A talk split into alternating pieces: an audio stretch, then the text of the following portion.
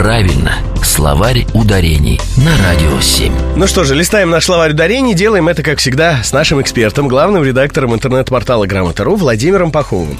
Владимир, здравствуйте. Доброе утро. У меня тут недавно с одним из наших слушателей, и он же и посетитель э, официальной группы легкого завтрака ВКонтакте, вышла дискуссия. Я себе позволил в эфире употребить, точнее, просклонять числительное, ну, следующим образом.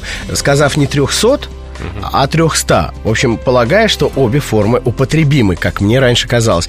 Что мне было поставлено на вид, и более того, слушатель дал ссылку на грамоту.ру, где, в общем, черным по белому, условно говоря, сказано. А теперь расскажите, Неужели я настолько не прав? Неужели нельзя сказать 300, 400 и только 300, 400? Э, да, действительно, э, посетитель группы ВКонтакте прав. Форм 300 нет. Давайте все падежные формы назовем. 300 именительный падеж, нет 300 родительный, 300 дательный, 300 винительный, а тремя стами творительный и от 300 предложный. Почему у слов 100 и 300 разные склонения?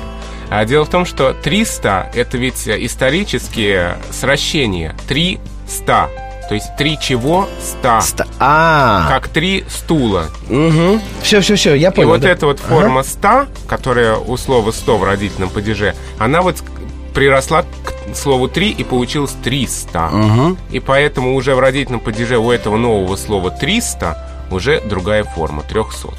Вот теперь понятно. И не, я не буду обобщать, как это делаю обычно, и скажу персонифицированно. Буду даже не знать, буду помнить. Потому что это объяснение действительно полное, и тут уже не ошибешься. Спасибо большое. Это был словарь ударений с главным редактором интернет-портала Грамота.ру Владимиром Пахомовым. Слушайте нас в легком завтраке с понедельника по четверг в 10.50. Словарь ударений на Радио 7.